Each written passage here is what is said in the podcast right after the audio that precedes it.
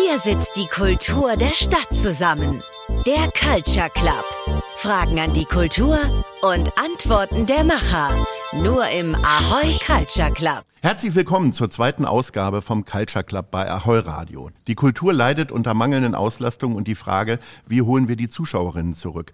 Steigende Kosten für Personal und Energie sind ein weiteres Problem und nachdem der Hamburger Senat schon einige Millionen in den letzten zwei Jahren zur Rettung der Kulturvielfalt investiert hat, steht nun die bange Frage im Raum, kann die Stadt oder der Staat auch in Zukunft helfen? Diese Fragen und Fakten und noch viel mehr diskutiere ich heute hier im St. Pauli Theater mit drei großen Köpfen der Hamburger Kultur. Mein Name ist Lars Meyer und ich sitze hier mit Amelie Deufelhardt, Carsten Schölermann und dem Hausherrn des St. Pauli Theaters, Uli Waller. Amelie, seit 15 Jahren bist du Intendantin der Kulturfabrik Kampnagel, eine der größten internationalen Spielstätten für freies Theater. Unter deiner Leitung wurde die alte Maschinenfabrik zum Staatstheater gekürt. Seit dem 30. September bis zum 15. Oktober feiert ihr 40 Jahre Kampnagel mit einem großen Jubiläumsfestival. Gerade noch internationales Sommerfestival, jetzt Jubiläumsfestival. Es ist einiges los bei euch. Wie wird die Feierei von den Besucherinnen und Besuchern angenommen? Also erstmal ist es ein bisschen anstrengend für meine Mitarbeiterinnen, die beschweren sich schon manchmal, aber die Besucherinnen sind ziemlich begeistert und ich würde mal sagen, es wird sehr gut äh, angenommen. Wir hatten ein recht ausverkauftes Wochenende. Ich hoffe, dass es so weitergeht, aber man weiß auch so Feste äh, und, und Jubiläen und Sommerfestivals, das sind natürlich Sachen, die gerade besser funktionieren als so die Ebene, das ganz normale Programm. Und das fängt ja bei uns dann erst nach dem Jubiläumsprogramm wieder an. Carsten Schüllermann, seit 1983 betreibst du das Knust und bist Mitinhaber des Logo. Außerdem bist du Vorstandsmitglied der Hamburger Club Stiftung. Als jahrelanger Leichtathlet bist du seit 1990 unter anderem für den 10-Kilometer-Lauf um die Alster und den Hamburger Halbmarathon verantwortlich. Beide gehören zu den größten ihrer Art in Deutschland. Du bist selber Langläufer. Die Kulturbranche ist bereits einen Marathon gelaufen. Reicht dir die Sommerpause jetzt aus, um direkt den nächsten Marathon zu starten? Wir haben leider keine Wahl.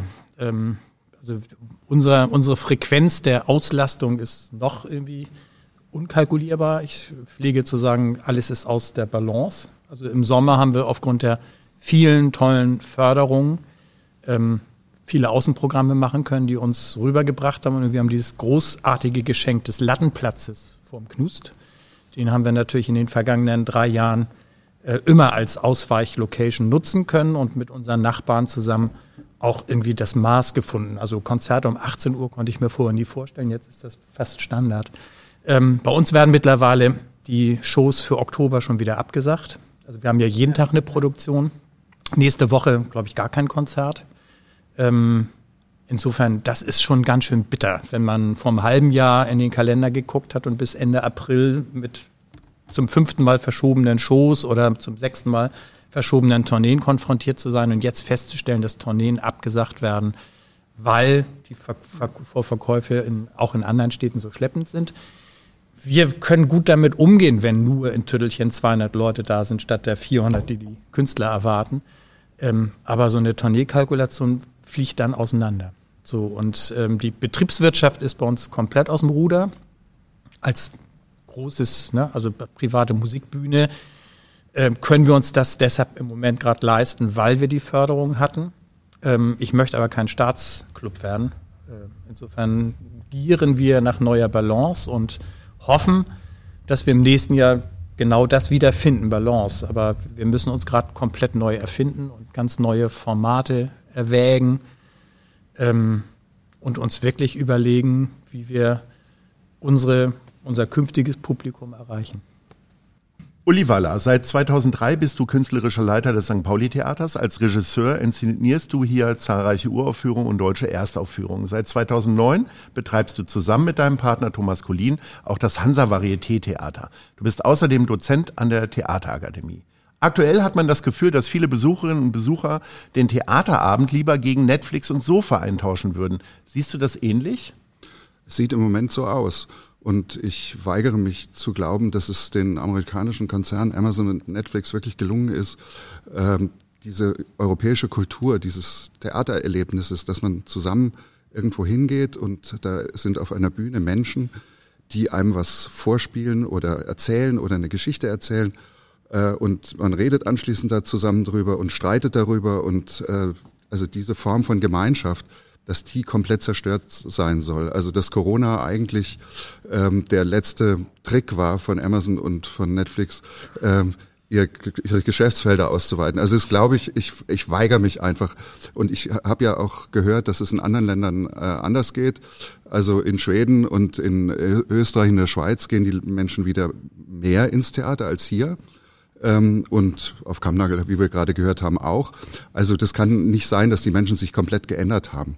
Und wir versuchen im Moment rauszukriegen, ob es vielleicht auch andere Gründe hat.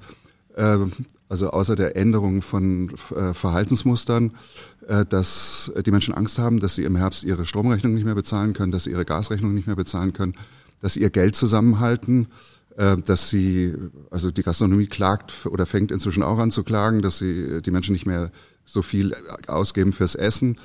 Ähm, also indem wir niedrigpreisige Angebote machen, äh, indem wir einfach auch für Vorstellungen ganz unterschiedliche äh, Preisangebote, so ein bisschen wie wenn man beim Fliegen äh, billigere Flüge bucht oder teurere.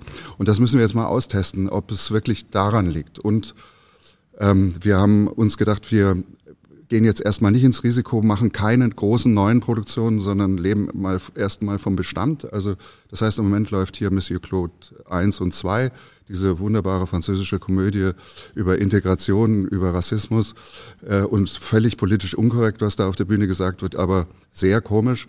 Und das kommt auch langsam. Das merken wir auch wieder. Und im Herbst äh, wird es dann danach äh, dann weitergehen. Also wir haben auch beschlossen, dass das St. Pauli Theater weiblicher werden muss und auch jünger werden muss. Und äh, die erste, die damit anfängt, ist eine wunderbare junge Hamburger Regisseurin, Julia Hölscher, die ein neues Stück von Neil Blut macht, der ja legendäre Erfolge mit Peter Zadek in den Ende der äh, 90er Jahre bei uns in den Kammerspielen noch gefeiert hat mit äh, Bash. Und es gibt ein neues Stück, das heißt alles, äh, die Antwort auf alles. Das wäre überhaupt die Lösung auch für alle unsere Probleme. In dem Fall ähm, denken drei Frauen darüber nach, ob sie die Erniedrigung und Beleidigung, die sie durch Männer erfahren, nicht selbst in die Hand nehmen. Also die Antwort darauf, äh, ihre Antwort heißt Mord und es ist die Geschichte eines perfekten Mordkomplotts, das dann aber schief geht, weil eine am Ende dann doch äh, die Nerven verliert und den Mann, den sie eigentlich umbringen sollte, nicht umbringen kann. Ein sehr spannendes Stück mit drei tollen Schauspielerinnen, Julia Nachtmann, äh, Miriam Abbas. Ähm, und das äh, wird hier äh, Ende Oktober Premiere haben. Amelie, die äh, vielen Festivitäten, die ihr jetzt so ausgerufen habt, die waren natürlich ja festgelegt, die kommen ja von alleine sozusagen. Ähm, hilft das aber vielleicht auch, dass äh, diese vielen Jubiläen und Festivals, damit die Leute angelockt werden? Gibt es so eine Art Eventisierung in der Kultur? Also es ist ja nur ein Jubiläum, das wir feiern, nämlich 40 Jahre Kampnagel und wir werden 50 Jahre mit Sicherheit auch wieder feiern auf Kampnagel. Ähm, was wir machen, also man kann ja nicht die ganze Zeit Festivals machen. Insofern ist es, glaube ich, schon hilfreich jetzt, äh, das Jubiläum. Aber gar nicht, weil es ein Event ist, sondern weil Kampnagel ein sehr ungewöhnlicher Ort ist, der ganz viele Menschen in der Stadt, Uli kann das bestätigen, der war ja auch einer der wichtigen Protagonisten damals als Dramaturg des Schauspielhauses, später als Leiter des Kabarettfestivals und war auch in engem Kontakt zur damaligen Leitung. Ähm, also er hat da viel gemacht auf Kampnagel.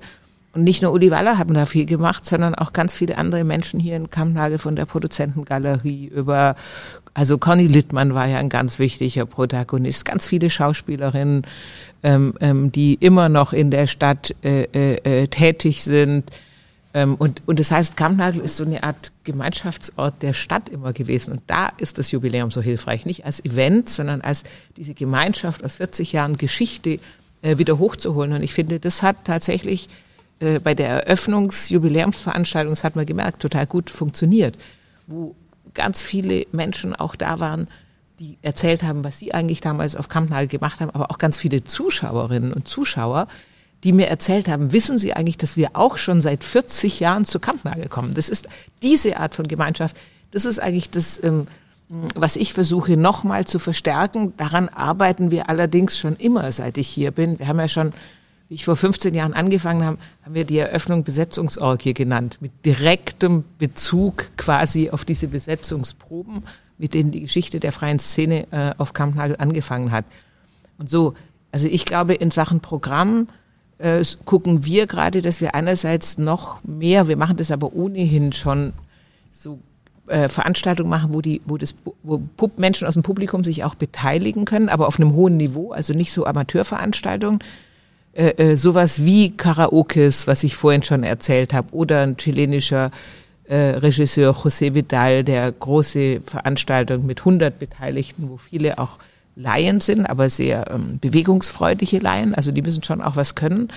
Und ich glaube, das ist so ein Punkt, aber andere Sachen auch Gemeinschaft produzieren, auch über den Theaterabend hinaus. Natürlich ist auch ein Theaterabend, jeder Theaterabend produziert Gemeinschaft des Publikums.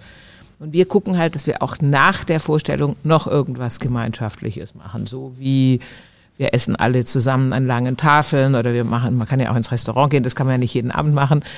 Und dann trifft man sich, äh, eine hohe Präsenz auch von uns für Gespräch, ähm, für junges Publikum, Partys. Wir fangen, wir starten jetzt zum Beispiel ähm, im November eine Party, die für ganz junges Publikum, also eher so 18 bis 25-Jährige ist. Das haben wir bisher waren, waren die meisten ein bisschen älter, unsere Partygängerinnen. Und da ist dann halt auch der DJ ganz jung. Ich glaube, der ist gerade 20 geworden. Also das heißt, wir, wir, wir arbeiten auch so an einer Ausdehnung des Publikums. Im, für mich ist das ideale Publikum ein Publikum, was die Stadtgesellschaft äh, widerspiegelt. Und da sind wir alle noch nicht. Ähm, aber ich finde, dass man Publikum anstrebt, von jung bis alt, Menschen aller unterschiedlichsten Herkünfte, auch Menschen, die ein bisschen weniger gebildet sind, nicht nur auf so ein weißes Bildungsbürgertum geht. Äh, das ist ein Prozess, den wir schon lange vor der Pandemie angefangen haben und den wir jetzt eigentlich nochmal ähm, weiter verstärken wollen. Alle wollen jünger und diverser werden, Carsten. Wie sieht denn der äh, durchschnittliche äh, zu, äh, Zuschauer oder Konzertgänger im Knust aus? Ja, wir, wir unterscheiden uns, glaube ich, nur aufgrund der Tatsache, dass wir halt eine private Musikbühne sind und keine private Sprechbühne. Ansonsten glaube ich, sind da gar keine so großen Unterschiede mehr. Also wir haben halt jeden Tag eine wechselnde Produktion und damit ist unser Publikum äh, bis hoch in mein Alter hinein, also die über 60-Jährigen kommen genauso wie die unter 20-Jährigen. Äh, bei den unter 20-Jährigen ist dann meine dritte kaufmännische Kennziffer der Pro-Kopf-Umsatz bei 2,13 Euro, weil die dann eine Cola mit zwei Strohhalmen bestellen. Und äh, bei den eher Älteren muss ich darüber nachdenken, mir hier vom von den äh, ne, vom, vom Hansa Theater, was ich bewundere, äh, das äh, Essenskonzept abzugucken und zu sagen, warum nicht für meine Generation Konzerte machen, wo ich nach dem Soundcheck schon ein veganes Menü serviere. Da habe ich mir jetzt oben eine kleine Küche eingebaut, baue da ein paar 40 Plätze hin, sodass man nach dem Soundcheck da auch auf Netz sitzen kann von oben und dann einfach die Show, die bei uns ja in der Regel um 21 Uhr beginnt, nach einem leckeren veganen Menü essen kann. Ähm, alles, was jetzt mit Diversität, ähm, die drei Säulen der Nachhaltigkeit ergänzt sich immer um die vierte. Wir machen das für Kultur. Das ist die kulturelle Säule, die fehlt mir immer in der Nachhaltigkeitsdebatte. Aber die anderen drei, soziale, ökologische und ökonomische Nachhaltigkeit, da müssen wir hart dran arbeiten gerade. Und es wird niemand überleben, der das nicht in den Griff bekommt. Ähm, und in der sozialen Nachhaltigkeit spielt das alles eine Rolle. Die, das junge Publikum möchte über Awareness diskutieren. Das junge Publikum möchte dass wir ein Nachhaltigkeitskonzept haben, das muss alles passieren. Aber die Schwelle zur anspruchsvollen Unterhaltung, äh, die muss gerade runtergesenkt werden, weil das, ne, wenn wir gegen das Sofa ankommen wollen, das ist ein schönes Bild, dass die Amerikaner unser Publikum ins Sofa gedrückt hätten. Ähm, das war schon immer irgendwer. Früher, na, Hansa-Theater nie im Fernsehen, kann ich mich noch, das schöne Schild so. Ähm, das war schon immer der, der, der Endgegner war das Sofa wir experimentieren trotzdem auch in Richtung des Sofas. Ja, wir können streamen, ja, wir können irgendwie ein Sixpack äh, Jever mit einer äh, On-Demand-Streaming-Karte ins Wohnzimmer liefern mit einem veganen Burger dazu. Das geht alles. Also man kann das alles auch in unsere Welt übersetzen. Ähm, aber die Trägheit ähm, der Menschen zu überwinden, das hängt am Ende mit Erlebniskultur zusammen. Und das, dass wir das Erleben ins Zentrum ähm, allen unseres Tuns packen. Das wird immer Herausforderung bleiben. Und im Moment ist deshalb meine größte Herausforderung, so wie ich mal irgendwann vor ähm, 40 Jahren den Schlüssel von meinem Vorgänger auf dem Tisch liegen habe sehen, wem kann ich meinen Schlüssel in die Hand drücken? Also wer macht den Wahnsinn weiter, dem wir uns täglich ausliefern? Und äh, das ist also die, die nächste Generation ist sehr viel auf Sicherheit bedacht, möchte nicht mehr so viel arbeiten. Da sind wir wieder bei der sozialen Nachhaltigkeit. Die wollen geregelte Arbeitszeiten. Wem will man denn heute noch einen Garderobenjob von nachts um 22 Uhr bis morgens um 5 bei uns im Club anbieten? ich glaube, das wird sich wieder ändern. So. Also da bin ich eigentlich ganz sicher. ich bin da so ein bisschen, ein bisschen vorsichtig. Also wir experimentieren viel und ich glaube, dass die Schwelle, die Zugangsschwellen müssen runter. Also wäre ich jetzt äh, äh, ähm, hier am St. Pauli-Theater, würde ich auf dem Spielbodenplatz äh, Open-Air-Vorführungen machen oder wie das Schauspiel, wie die Staatsoper hat auch diesen wunderbaren Adventskalender gemacht. Das finde ich tolle Formate. Also einfach Zugänge schaffen, die wir, die, die unerwartet sind. So, und dann das natürlich das Kerngeschäft hübsch und nachhaltig. Uli, ist das eine realistische Idee auf dem Spielbodenplatz auf einmal? Der Hamburger Jedermann findet ja auch draußen statt. Ja. Aber äh, kann das perfekte Geheimnis auch draußen stattfinden? Nee. Und das ist irgendwie, das kann auch, die Idee kann nur jemand kommen, der einen Musikclub macht irgendwie.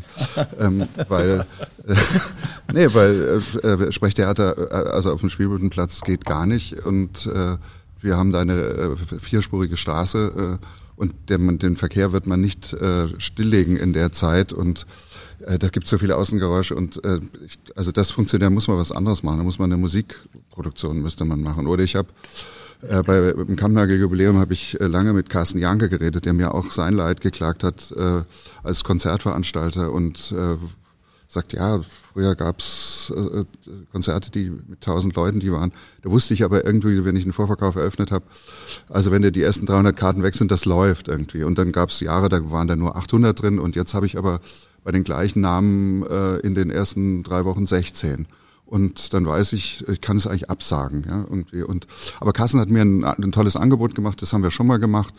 Ähm, wir haben damals Dreigoschenoper im Stadtpark gespielt und äh, wir machen ja eine neue Dreigoschenoper im Januar. Peter Jordan und Leonhard Koppelmann inszenieren die, die glaube ich, ganz anders wird und wo die Großteil der kleinen Figuren gar nicht mehr auftaucht, sondern wo eine Tanzkompanie äh, äh, das performt, äh, die Geschichte und die Protagonisten eigentlich hauptsächlich Sänger sind, an der Spitze Gustav Peter Wöhler als Peachum.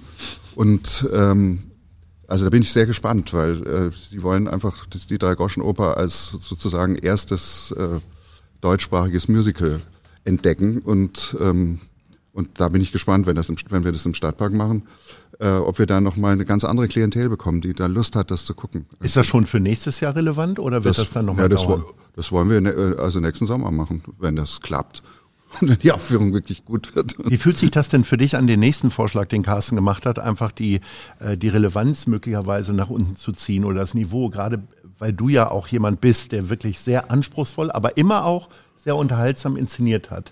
Äh, wie fühlt sich das für also, dich an, die Idee, möglicherweise auch mit anderen Schauspielerinnen und Schauspielern zusammenzuarbeiten, die möglicherweise, keine Ahnung, als Influencer bekannt sind oder von gute Zeiten, schlechte Zeiten? Kriegst du da Gänsehaut? Ja, also wir haben äh, eigentlich immer schon äh, mit, mit Schauspielern und Schauspielerinnen zusammengearbeitet, die äh, beim äh, viel fürs Fernsehen gemacht haben. Aber das ist inzwischen gar nicht mehr so wichtig, merke ich irgendwie. Also der, du verkaufst für eine Fernsehprominenz nicht mehr so viele Karten, wie du das früher. Und es gibt auch nicht mehr die Schlüsselschauspielerinnen und Schauspieler einer Generation. Also wie das äh, wie, zu der Zeit, als ich angefangen habe, äh, Theater zu leiten. Also mit Uli Tucker wusste ich, äh, da sind 20 Vorstellungen ausverkauft. Das ist nicht mehr so. Es gibt solche Namen, gibt's nicht mehr und solche persönlich, ich weiß gar nicht, ob es an den Persönlichkeiten liegt, aber das ganze System hat sich so verändert, dass die Menschen nicht mehr setzen auf einen Namen oder auf jemanden, den sie unbedingt gerne sehen wollen. Das muss schon sehr viel zusammenkommen, damit das funktioniert. Ich glaube ja tatsächlich, dass diese, also die niedrigere Schwelle eher bei uns das Nachwuchsthema betrifft. Das muss gar nicht qualitativ sein. Also bei den Nachwuchsthemen wissen wir in der Regel ja gar nicht, ob aus denen was wird oder nicht. Das, ne, einer von 100, sage ich immer, schafft es dann nach hinten raus. Aber diese Schwelle, herunterzubringen. Das, was ich sagte, ist so dieses, ne, also dass ich, wenn ich es schaffe, meine Nachbarschaft oder wie die jungen Leute die Hut, ne, also wenn ich die, die Nachbarschaft ähm, auf meinen Platz bekommen möchte, dann muss die Schwelle unten sein, dann muss es kommunikativ sein, dann müssen die Angebote, die sich durchsetzen, sozusagen aufbaufähig gehalten werden. Das heißt also, ich kann sozusagen mit einer Niedrigschwelle, deshalb draußen mit einer niedrigen Schwelle kann ich durchaus arbeiten. Und ich sag mal, ich habe überhaupt gar keine Probleme, mir vorzustellen, die Reeperbahn zu sperren. Das kriegen andere auch hin. So, so what? Also Finde ich jetzt irgendwie, ne, als Laufsportveranstalter lache ich da äh, oder sagt ihr dann, pass mal auf, wenn ich die sowieso sperre, wenn mein Halbmarathon da startet, dann können wir doch anschließend ein schönes Theater da draußen machen. Sondern bleiben die Leute da oder ich lasse meine Läufer da nochmal durchjagen. Also wir machen so einen Quatsch. Ich habe jetzt auch einen Weihnachtsmannlauf, der durchs Stadion geht. Den lasse ich dann über einen Lattenplatz laufen, mache anschließend einen nachhaltigen Weihnachtsmarkt dahin und lass noch einen Chor singen. So, hallo, lass mal alle mitsingen. Das kennst du ja auch schon. Ich finde dieses, wir müssen Grenzen sprengen. Das war immer unsere Aufgabe. Und nochmal, die Reeperbahn gehört nicht nur den Autos und die gehört auch nicht nur den Anwohnern, sondern die gehört uns allen. Und wenn man dann sagt, ich möchte was Tolles machen, glaube ich, also ich persönlich glaube daran, dass man, dass man wieder mehr vor die Tür treten muss. Und ähm, um am Ende natürlich, ne, also es ist ein, ein Juwel. Ich bin hier mit, mit Ehrfurcht durch die Stuhl reingegangen und habe mir die Seilzüge hier angeguckt. Das ist ein, und allein die Tatsache, dass das irgendwie, also ein, einer meiner Vorfahren hat hier ähm, ein Stück geschrieben im St. Pauli-Theater. Da hieß War der Polizist? Peter, Peter Schölermann, glaube ich. so das, ja, ja, also das war wirklich, also das ist Hamburg so und, und ich, ich liebe, liebe das, aber wir müssen, finde ich, wieder drüber nachdenken, dass wir Schwellen runterkriegen. Da bin ich fest von überzeugt. Ich weiß nicht genau wie, ich bin kein Theatermann. Also Grenzen sprengen kann, kann ich auch gerne was zu sagen. Das ähm, dachte ich mir. Wir hatten gerade jetzt zur Jubiläumseröffnung unsere Jubiläumsgala damit habe ich Mabel Preach beauftragt. Aus meiner Sicht Hamburgs mit Abstand interessanteste schwarze Performance-Künstlerin. Und die äh, macht auch ein Festival, das überwiegend, wo sie, die fördert selber Nachwuchs aus der schwarzen Community. Die hat ein eigenes Festival, äh, äh Formation Now, ähm, im Oberhafen und ist eben ist 40 und ist quasi, die hat die ganzen schwarzen Communities und auch viele Menschen, die eingewandert sind, die hat die alle am Start, migrantische seit Generationen und so weiter. Also einfach ein sehr, ähm, ein, ein, ein sehr diverses Volk von Fans und Partizipanten, muss man sagen. Und äh, Mabel hat sich dann entschieden, eigentlich wollte, der Auftrag war eigentlich, du machst die Jubiläumsgala, wo du so 40 Jahre Kampnagelgeschichte feierst, aber was sie gemacht hat, sie hat äh, die, das Jubiläum ins Jahr 2027 gesetzt, sie ist die neue Intendantin und sie hat ihre Weggefährtin gefeiert. Und das ist halt einfach cool, ja. Wir hatten an den drei Abenden genauso viele Menschen aus Einwanderungscommunities äh, äh, äh, wie äh, weiße Hamburger Zuschauerinnen. Da ist ein ganz anderes Publikum ich könnte das so, wenn wir, wir jetzt sagen, wir machen irgendein Stück von Gigi Pop, lauter weiße Ladies, kommen die natürlich nicht. Aber wenn die selber mit dabei sind, wenn ihre Communities auf der Bühne sind, dann kommen die halt und die waren auch jeden Abend da.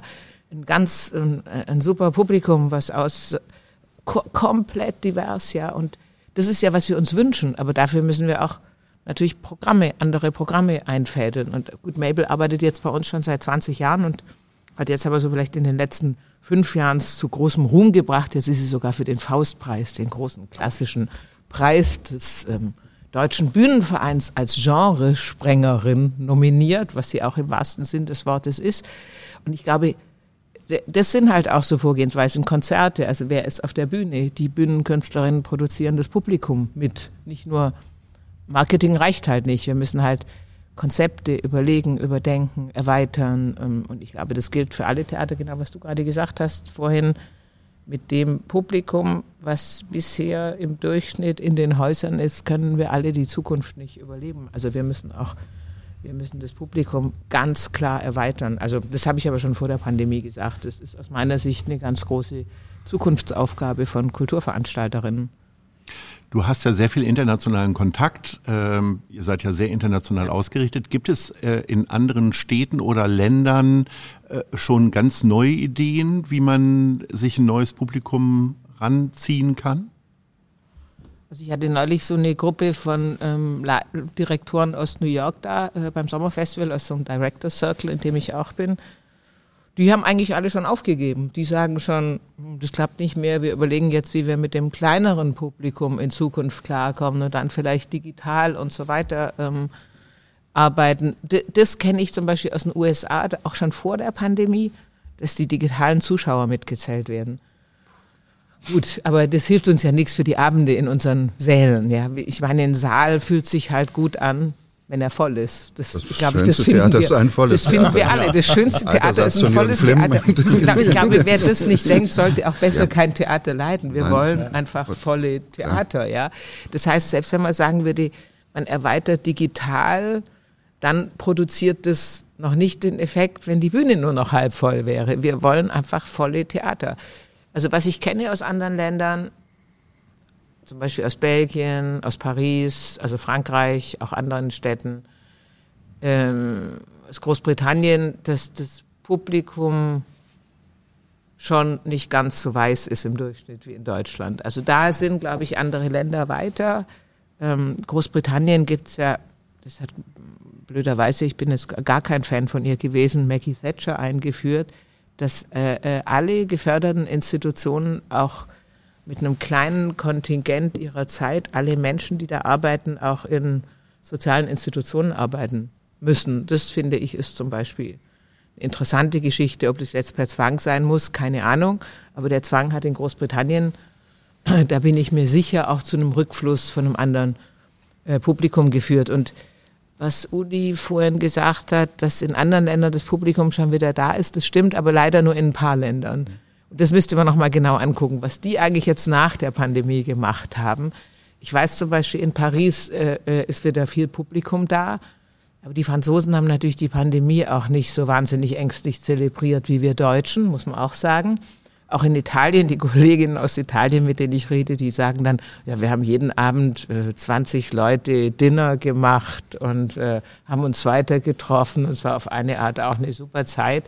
Das hat ja in Deutschland, was ein recht immer noch ein recht regelkonformes Land ist, gar nicht so stattgefunden. Da gab es ja eher so eine lange Isolation der Menschen und ich glaube, das Wichtigste ist, dass wir so gute Sachen machen, dass die Menschen merken, wir, wir, es ist wirklich schöner, sich zu treffen, als weiterhin zu Hause zu sitzen und Netflix zu gucken. Außerdem kann man Netflix auch nach dem Theater gucken, dann schläft man halt ein bisschen weniger. Kann man so um halb elf anfangen, schafft man immer noch eine Folge ganz problemlos und äh, geht dann ins Bett. Ist es am Ende tatsächlich so, dass dieses ausgeprägte Sicherheitsbedürfnis der Deutschen, also sowohl finanziell als auch äh, gesundheitlich, vielleicht auch ein Gegner ist? Und was kann man da tun? Also ich hätte es nicht für möglich gehalten, dass das äh, so eine Rolle spielt und dass äh, vor allem, also ich komme ja aus Baden-Württemberg und dass ausgerechnet Herr Kretschmer, Herr der mein, also eigentlich mein Ministerpräsident ist so ein äh, Corona-Schisser ist ja irgendwie, um das mal so auszudrücken irgendwie und äh, also und dass die Leute auch also auch, auch aus der alternativen Szene oder Leute, deren, äh, deren politische äh, Herkunft ich ziemlich genau kenne, plötzlich sowas von staatstreu werden und wirklich alles machen und alles glauben, was äh, da verkündet wird in Berlin und und also ich glaube, dass diese beiden, da hat Amelie absolut recht, diese beiden langen Phasen, wo die Menschen nicht rausgehen durften, wo die Theater zugemacht wurden. Vor allem die zweite Phase hat uns eigentlich noch viel mehr geschadet als die erste, ähm, die ja fast gar nicht mehr aufgehört hat und man den Übergang wieder ins Theater gar nicht mehr hingekriegt hat. Also als wir dann wieder spielen durften, kamen die Leute gar nicht und dann haben wir es einfach nochmal zwei Monate zugemacht, weil es war vollkommen sinnlos irgendwie im Januar, Februar. Irgendwie dabei ist ja gar nichts mehr gewesen. Und Aber diese, diese Sinnkrise nenne ich sie jetzt mal. Ja. Ne? Also die konnte ich bei mir überwinden, indem ich einfach den Schalter umgelegt habe, sage, Konzerte können immer stattfinden, notfalls ohne Publikum. So, dann haben wir halt gespielt ohne Publikum. Fertig. Damit habe ich was durchbrochen. Mhm. Ja, damit ist in den Köpfen der Menschen aufgegangen, wir müssen ja gar nicht aufs Publikum warten. Das war wichtig. Wiederholen muss ich das trotzdem nicht. Der zweite große Knackpunkt, der passiert ist, aber wir haben ja mit dieser Staatstreue des, ich sag's mal, aufgeklärten Publikums, ne, die irgendwie zugehört haben und naja, Gott, dann wird's wohl so sein, nicht? Gleichzeitig die weniger staatstreuen unter 25-Jährigen in die Parks vertrieben. So, und im Moment hat doch jeder, der drei Jahre seine Gemeinschaftserlebnisse haben wollte, die doch im Park bekommen. Und wenn ich jetzt bei den, in den Bezirksverwaltungen teilweise höre, was die für Probleme mit Lärmbeschwerden in Parks und Co. haben, dann grinse ich immer so ein bisschen still nach innen und sage, Mensch Leute, haben wir euch das nicht vor zwei Jahren alles vorher gesagt? Dass wenn ihr das so hart reglementiert, dann wird genau das passieren. Für uns ist jetzt die Arbeit, diese, diese Menschen aus den Parks zurückzuholen. Deshalb wieder gutes, niedrigschwellige Angebote. Bild, ne? ja. Und, und ja. Äh, ich bin mir sicher, ähm, Tece mit Utsicht, hieß das übrigens, das Zitat aus dem, aus dem, äh, äh, aus dem, aus dem, was mein Vorfahrer geschrieben hat. Ich muss das nochmal nachsuchen. Hat, es wurde hier uraufgeführt. Ja, ja, das, diese ich Figur ist hier ja. eingeführt worden. Ja. ja. Aber ganz ehrlich, die Parks, die, das ist natürlich auch für die Jungen jetzt, da ist es halt günstiger. Nimmst du deinen Sixpack mit oder drei Kisten Bier? Und ja, bist aber das natürlich ist doch, günstiger da, da als im Club dran. Und dann genauso, ist, mein Gott. Klar, und dann ist noch große Party. Ja, ja also, doch früher auch. Also ich bin doch, ich bin doch auch mit keinem Geld groß geworden und habe mich irgendwie reingeschnort und ob wir jetzt vorglühen. Also nochmal, entweder wir investieren in diese Leute Absolut, oder wir. wir verlieren sie. So. und ich habe keine Lust, die zu verlieren. Ich möchte die gerne haben. Und deshalb komme ich immer und immer wieder auf unsere Räume zu sprechen. Ich bin ein großer Raumfanatiker. Wir haben diesen Bundestagsbeschluss durchgepeitscht, Clubs of Culture. Wir sind mit der Lärmschutzverordnung zugange. Es steht im Koalitionsvertrag drin an drei Stellen, ich habe es gestern noch mal nachgeguckt, dass diese kulturelle Leistung und das an der TA Lärm gearbeitet wird, dass wir eben nicht, also du nimmst Rücksicht auf den Verkehrslärm. Wir wollen, dass wir Lärm machen dürfen, damit wir das Gemeinschaft, das, den Klebstoff wieder erzeugen können. Und wenn wir den Klebstoff wieder erzeugen können, das muss da draußen passieren. Also wir müssen rausgehen, ehrlich. Und wie ihr rausgeht, ist mir doch egal. Hauptsache wir gehen raus. Es gibt ja auch noch diesen Aspekt Arbeitswelt. Also im Hamburger Abendblatt sind immer noch alle Leute im Homeoffice. Die Uni, der Uni-Präsident hat die ganze Zeit Homeoffice über Jahre propagiert. Das heißt, es gibt ganz viele Menschen, die sind noch gar nicht wieder zusammen. Die sitzen immer noch zu Hause zum Arbeiten und danach wird Abendessen gemacht. Und wer denkt, dass der Arbeitsplatz mit den drei Leuten im Büro gefährlich ist, ja, die Person wird es auch nicht unbedingt in Club oder ins Theater verschlagen. Und ich bin deswegen und, und dabei ja aus Bequemlichkeit einerseits, aber andererseits finde ich, ist es auch der Arbeitsplatz, so habe ich meine Arbeitsplätze immer verstanden und auch in den Häusern, die ich leite, auch für Mitarbeiterinnen, das sind ja auch soziale Orte. Die sind ja auch ganz stark. Ja, wieder bei der sozialen Nachhaltigkeit, Worden. Genau, ne? die soziale Nachhaltigkeit, die müssen wir neu produzieren. Und da ist natürlich auch dieses, es gab keine Tagung, die Unis waren zu, ja. Also ganz lange, viel, viel länger als wir, war ganz viel geschlossen. Ich habe noch vor wenigen Monaten beim Sommerfestival ganz viel Publikum war zum ersten Mal wieder im Theater. Da waren wir aber schon seit über einem Jahr alle wieder offen, ja. Und, und das heißt, das geht langsam. Also eigentlich muss diese Gemeinschaft im besten Fall, würde die auf allen Ebenen wieder stärker produziert. Also junge Menschen, die nach dem Uni-Abschluss nie an ihrem Arbeitsplatz waren, die gibt's. Die Ja. arbeiten alles von zu Hause. Das ist aber die nicht aber auch gut während des Studiums Leben. überhaupt Und- nie in der Uni waren. Ja, genau, und- genau. Also das, die gibt's auch. Und ähm, ja, also wir, wir, also das kann ja jeder dann auch nur für sich machen. Also wir, mein Partner und ich, wir waren immer kein großer Freund des Homeoffice äh, und äh, so schnell es irgendwie ging, haben wir die Leute auch wieder reingeholt, weil äh, äh, viele Ideen entstehen dadurch, dass du ähm, einander vorbeiläufst. Und äh, weil dir fällt dir was ein irgendwie das ist wenn du dann äh, also ich habe mich mit diesen Formaten immer sehr schwer getan. Also wenn man dann einfach nur Menschen vor unglaublich hässlichen Bücherwänden sieht da fällt dir einfach nichts ein irgendwie. Das ist ähm, also jedenfalls nicht so viel wie dir einfallen könnte wenn du sie triffst und wenn man sich austauscht. Und da kommen auch andere Ideen. Und mit der Niederschwelligkeit also ich will jetzt wirklich nicht behaupten, dass bestimmte Stücke extrem hochschwellig sind hier, ja, irgendwie. Also das haben wir, wir wussten immer schon, wo wir hier sind, und wir haben das auch immer im Kopf gehabt und äh, also das werden, das wird auch weiter so sein. Wir versuchen halt an dem Ort auszutesten, wie intelligent kann Unterhaltung hier sein. Also man kann das anders machen wie unsere Nachbarn. Äh, Wir nennen das immer etwas spaßhaft das Ballermann-Theater. Äh, Die Ballermänner haben überhaupt keine äh, Schwellenängste irgendwie, weil das haben die auf Mallorca auch nicht und deswegen gehen die auch da drüben rein. Äh, Das ist bei uns ein bisschen komplizierter und äh, da, da bestehe ich auch drauf. Also ich will ja auch nicht dasselbe machen wie die Kollegen nebenan. Und, äh, die, Muss ja auch nicht. Nee, die, die, die, das hat seine Berechtigung und äh, ich will das auch, äh, apropos mit der Geschichte von Kammnagel, wir wissen auch, dass die Nachbarn auch wo ganz anders herkommen, von ihrem Anspruch her, mit dem sie mal gestartet sind und damals auf Kammnagel auch gespielt haben. Aber äh, also die Niederschwelligkeit äh, ist nicht das Einzige, wir probieren andere Sachen aus, dass wir ganz viele Slams jetzt machen, irgendwie auch für ein anderes Publikum. Das funktioniert auch ziemlich gut hier, weil dieses Theater müsste eigentlich am Wochenende nachts bespielt werden, finde ich irgendwie. Und, äh, und ich rede mit vielen von diesen jungen Regie, Regiestudenten darüber, ähm, wie man Formate entwickeln kann, um sowas möglich zu machen. Ich merke nur, dass ähm, das hat vielleicht auch was mit der Pandemie zu tun, auch, aber es, diese Tendenz fing vorher schon an, dass dieser Nachwuchs, den die, der, der ausgebildet wird an, den, äh, an der Hochschule und an anderen Universitäten, extrem mit sich selber beschäftigt ist, überhaupt nicht drüber nachdenkt, Theater für ein Publikum zu machen. Äh, ich merke das auch, in, ich mache ein Seminar ja da an der Hochschule. Es ist extrem schwer, das zu vermitteln, dass äh, es nicht nur darum geht, wie geht's dir, sondern äh, was könnte denn Leute interessieren, die da unten sitzen und wie vor allem, wie kriege ich die hier rein?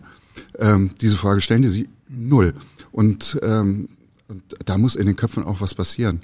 Also ich habe das Gefühl, da ist eine ganze Generation so von jungen äh, Kunstschaffenden, die darüber überhaupt nicht nachdenken und äh, und ich weiß auch gar nicht, wie man die mit der Nase da draufstoßen soll, weil das, man wird dann sofort äh, als alter weißer Theatermann attackiert und sagt, aber übers Publikum nachdenken und so ein Satz, das schönste Theater ist ein volles Theater, den müsst ihr irgendwann mal inhalieren, weil sonst äh, macht es keinen Sinn. Also ich bin extrem angeeckt, wie ich auf Kampnagel angefangen habe, äh, weil auf Kampnagel war das so, das beste Theater hat keine Zuschauer. Und ich bin halt auch genau der Meinung, das schönste Theater ist ein volles Theater und das gilt übrigens sowohl die Zuschauerinnen fühlen sich wohler, als auch natürlich die äh, äh Leute auf der Bühne, Aber die Schauspieler, Performer, Tänzerinnen fühlen sich auch viel wohler, wenn sie Der Publikum Widerspruch haben. ist doch, äh, Niedrigschwelligkeit jetzt nur über die Qualität festzumachen. Also ich mache die Niedrigschwelligkeit mit dem, ich gehe zu den Leuten. So, das heißt also, wenn ich einen unbekannten, tollen Künstler habe, dann kommt bei mir doch auch keiner.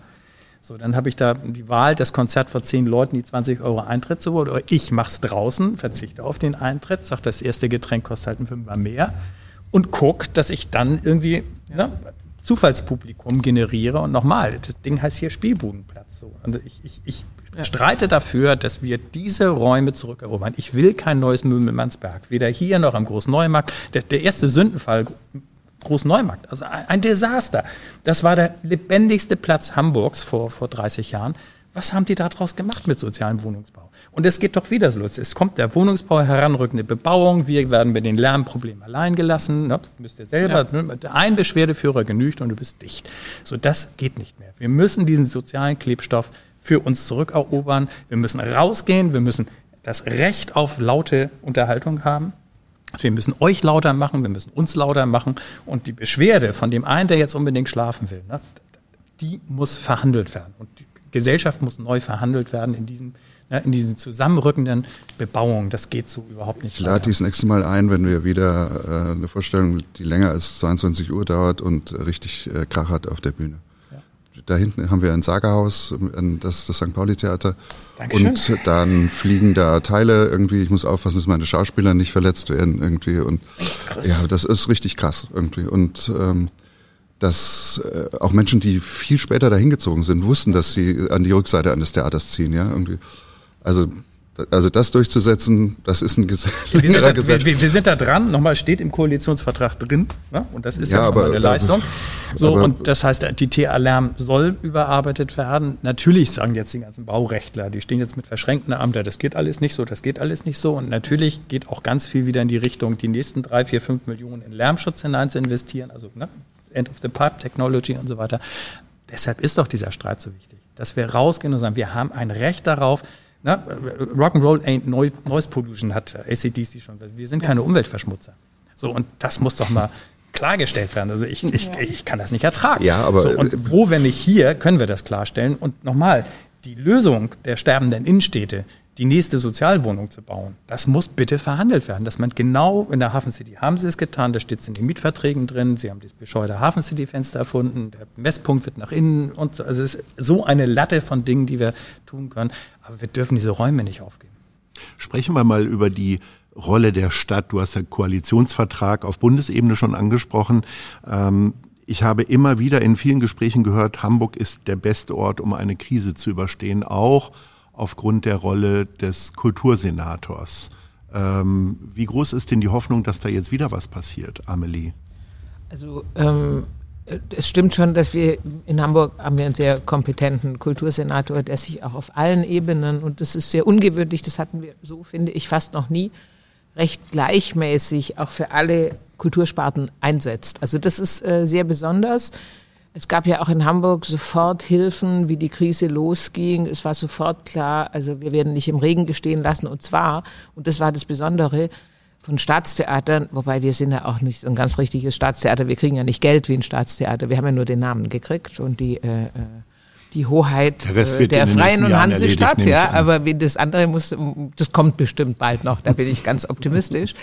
ähm, aber aber die ähm, diese Hilfe auch bis zur freien Szene von Anfang an, das hat es noch nie gegeben. Sowohl hier in Hamburg, in Berlin war es auch ganz gut.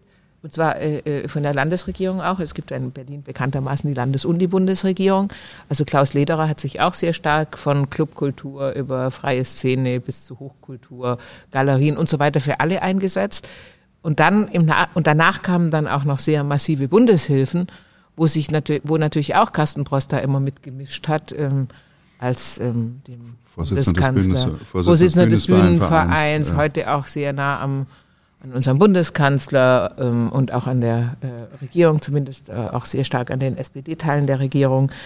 Und da, da, da ist natürlich viel passiert und, und da hat wohl Berlin und Hamburg sind da auf jeden Fall ziemlich weit vorne gewesen. NRW hat auch viel gemacht. Und ähm, dieses Gefühl, dass wir jetzt nicht alle gleich untergehen in, in der Corona-Krise, was sonst vielen passiert wäre, ähm, äh, das ist wirklich mit diesen Soforthilfen ähm, hat das sehr, sehr, sehr gut funktioniert und ähm, äh, also das Problem ist jetzt so, dass es halt weitergeht mit Krise. Also jetzt kommt die ganze Energiefrage. Gut, da ist, ist jetzt wohl 200 Milliarden bereitgestellt worden. Da denken wir natürlich, kriegen wir bestimmt auch ein bisschen was ab. Ist man dann erstmal äh, optimistisch oder bleibt optimistisch. Also bei, bei sinkenden Einnahmezahlen, das haben wir auch. Also obwohl wir jetzt Sommerfestival hatten und äh, und äh, Jubiläum bei sinkenden Einnahmenzahlen. Bei uns sind die Vermietungseinnahmen dramatisch gesunken, also teilweise auf Null, und die sind für uns aber auch existenziell wichtig. Und jetzt diesen wahnsinnig steigenden Preisen, ich meine auch die, die, die Gehälter, äh, das glaubt ja niemand, dass wir die da halten können bei einer Inflation von fast 10 Prozent, wo sie jetzt sind. Und die Energiepreise, wo es ja mir als täglich mehrere Zeitungen lesende Person trotzdem vollkommen unklar ist, wie weit die eigentlich steigen, die Energiepreise. Das variiert ja sehr stark, was man da liest. Und da wird es weiter Hilfen brauchen und ähm, nicht nur für uns als Kulturinstitution, sondern auch für ganz viele Menschen, die in diesem Land wohnen, äh, auch privat in Bezug auf ihre Wohnungsmieten. Und ja, da, da bin ich mal gespannt auf die Programme, die da kommen.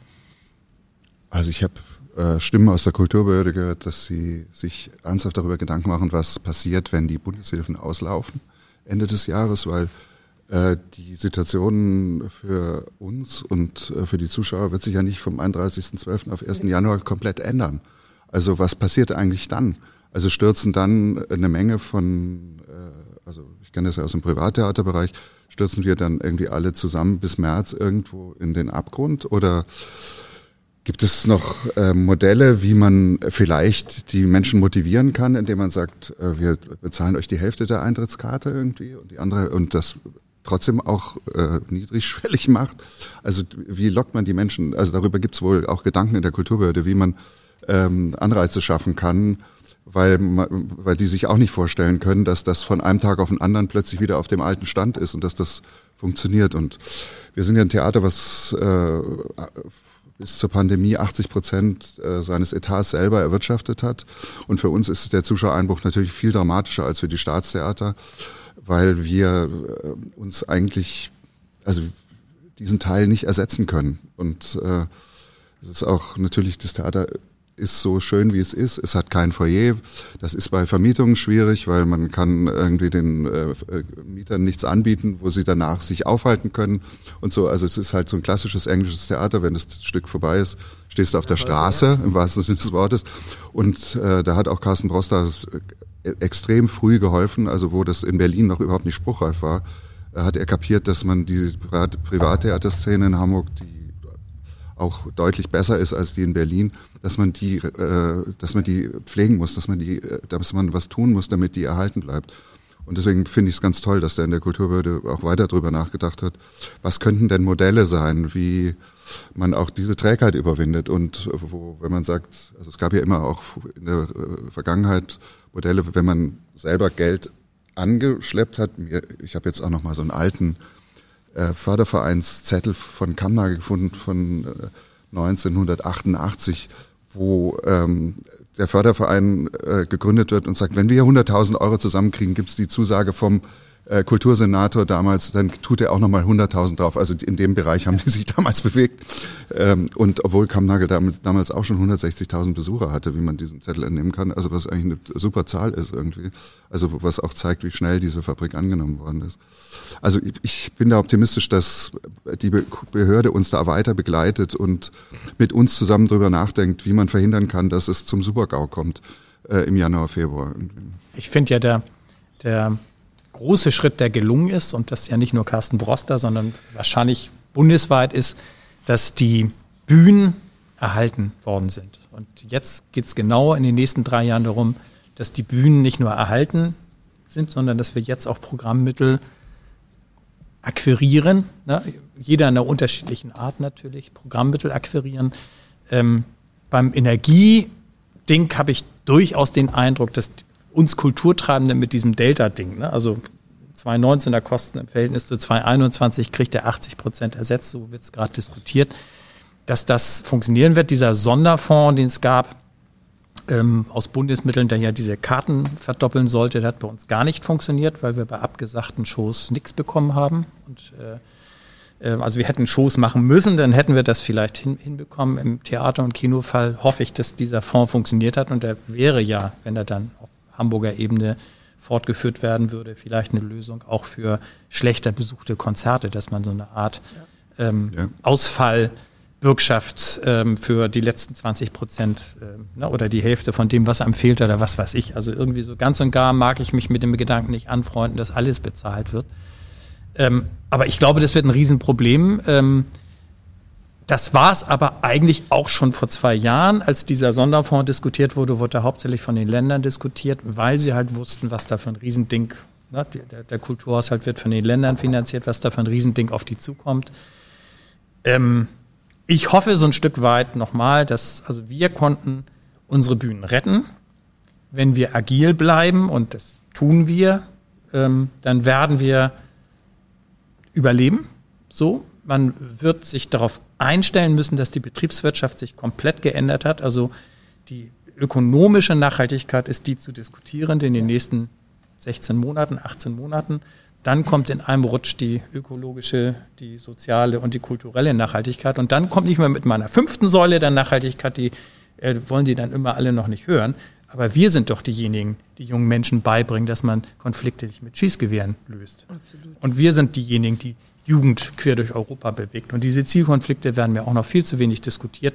Dass ein junger Mensch, der quer durch Europa fährt, um ein Festival zu besuchen, der macht natürlich auch einen öko ökologischen äh, äh, Abdruck. So, ne? Aber der Wert, den der produziert, dass er eben zu anderen Kulturen fährt, dass er mit anderen Kulturen sich austauscht, dafür stehen wir. Und das gilt für alle Kulturbereiche. Dieses Internationale haben wir alle. Und äh, die Geschichte, ne? ich komme wieder auf St. Pauli zurück, die Geschichte macht uns zu einem Ort der Internationalität. Und deshalb glaube ich daran, wir werden überleben. Carsten, du bist ja auch Teil der Clubstiftung, ähm, die Organisation, die sich halt vor allen Dingen für Musikbühnen äh, einsetzt. Ähm, wie sieht denn das äh, bei den Theatern aus? Oder trefft ihr euch nur zum Austausch bei, bei Partys, bei Aftershow-Partys? Naja, es gibt schon ein, äh, ich glaube, das ist durch die Videokonferenzen, äh, gibt es so einen Kreis äh, von Theaterleuten, die Carsten Broster dann immer versammelt, so am Bildschirm. Ähm, das hat unterschiedliche. Aber sehr monologisch. Ja, das hat aber auch unterschiedliche. er spricht ja auch so gut. ähm, also, äh, also ich glaube, wir sind dann nicht so gut vernetzt. Das hat auch damit was zu tun mit der Wertschätzung der Arbeit von anderen, äh, die im Theater manchmal komplizierter ist irgendwie. Also aber ich bin gerne auf. Ihr müsst mal gut vernetzt gewesen sein, weil, weil, also mir hat noch Farid Müller irgendwann mal was aus 2016 rübergeschoben, wo die Privattheater eine Analyse gemacht haben, aus der heraus die städtische ähm, und der, die Erhöhung der städtischen Förderung äh, argumentiert wurde. Das, das, ist eine ganz alte sozialdemokratische Geschichte von äh, wem, wen kenne ich und wem gebe ich was. Also da, das, doch nur das ist nur okay, über, gut. nee, und ich weiß das, weil wir der Stadt gedroht haben damals, dass wir sie verklagen in Brüssel, äh, weil wir überhaupt nicht in der Stadt, in der Förderung drin waren und mhm. die immer gesagt haben, nee, da, das ist ein Closed Shop, da kommt auch niemand mehr rein und äh, jetzt haltet mal die Füße still. Und dann haben wir uns zwei super Anwältinnen geholt und haben gesagt, okay, wir gehen nach Brüssel und verklagen die Stadt. Und dann hat damit damals Karin von Welk Schiss gekriegt und hat gesagt, ich setze eine Kommission ein und ihr kriegt ja. auf jeden Fall Geld irgendwie und, und so ist es immer gelaufen und das ist natürlich eigentlich fatal, weil es sicher in der Stadt Initiativen gibt, die förderungswürdig wären, irgendwie auch in dem Privattheaterbereich, die, äh, wo, aber es ist einfach, da gibt es einfach keine Strukturen. Äh, also auch äh, das aufzumachen und äh, also was ihr beide vorhin beschrieben habt, an anderen Initiativen so in der Stadt, das aufzunehmen. Ja, irgendwie und da ist die Stadt sehr konservativ und äh, das manchmal denkt man, man hätte irgendwie früher geboren sein müssen, um irgendwas reinzukommen. Ja. Also in Berlin gibt's ja den Rat für die Künste. Das ist eine Einrichtung, die überhaupt nicht von der Stadt erfunden wurde, sondern von den Kunstschaffenden selber. Mhm. Und da sind so alle Institutionen, also auch freie Szene und jemand aus der Clubkultur und Staatstheater und Museen und so weiter sind da organisiert und da werden Vertreterinnen inzwischen, glaube ich, gewählt. Früher war das so eine Art Closed Job, also wir entscheiden uns, wir machen es und wer die, die dann zusammenkommen, sind auch drin. Und äh, das ist aber eine recht schlagkräftige äh, Einrichtung. Ein guter und Vorschlag. Das eben, und ich finde, das könnten wir mal machen, wenn du hier schon so fragst. Also ich fände das gut. Es gab und es ja gab mal schon unterschiedliche Sachen. Es gab für die Olympiade gab es ja so Zusammenkünfte, die wären aber immer so ein bisschen top-down. Es war halt immer von der äh, Behörde organisiert, aber dieser Rat für die Künste ersetzt sich halt solidarisch ja, Andreas dann. Lübbers hatte mal was gemacht, fünf, sechs, sieben Jahre her. Genau, setzt sich dann ein, wenn halt irgendwo hakt. Und da geht es nicht nur immer so um fürs eigene Haus sprechen, sondern da geht es ja, wirklich darum, dass man guckt, ja, wenn die Privattheater gerade ein Problem haben, dann gucken also wir halt ich, da. Ich, ich komme ja immer gerne mit diesem, äh, ne, also nach Finnland sind wir in Deutschland, den, haben den zweithöchsten pro Kopf Kulturhaushalt der Welt. Ja. So, nach Finnland habe ich irgendwie gelesen, 77 Staatsopern.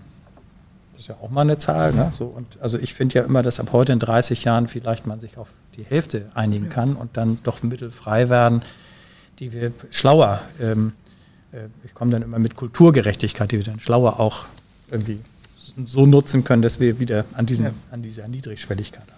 Aber ich fände es halt gut, wenn wir so ein bisschen solidarischer noch in ja. die Stadt. Also wir, wir arbeiten eben mit vielen anderen Institutionen auch immer wieder temporär, aber so einen größeren Zusammenschluss gibt es halt in Hamburg nicht.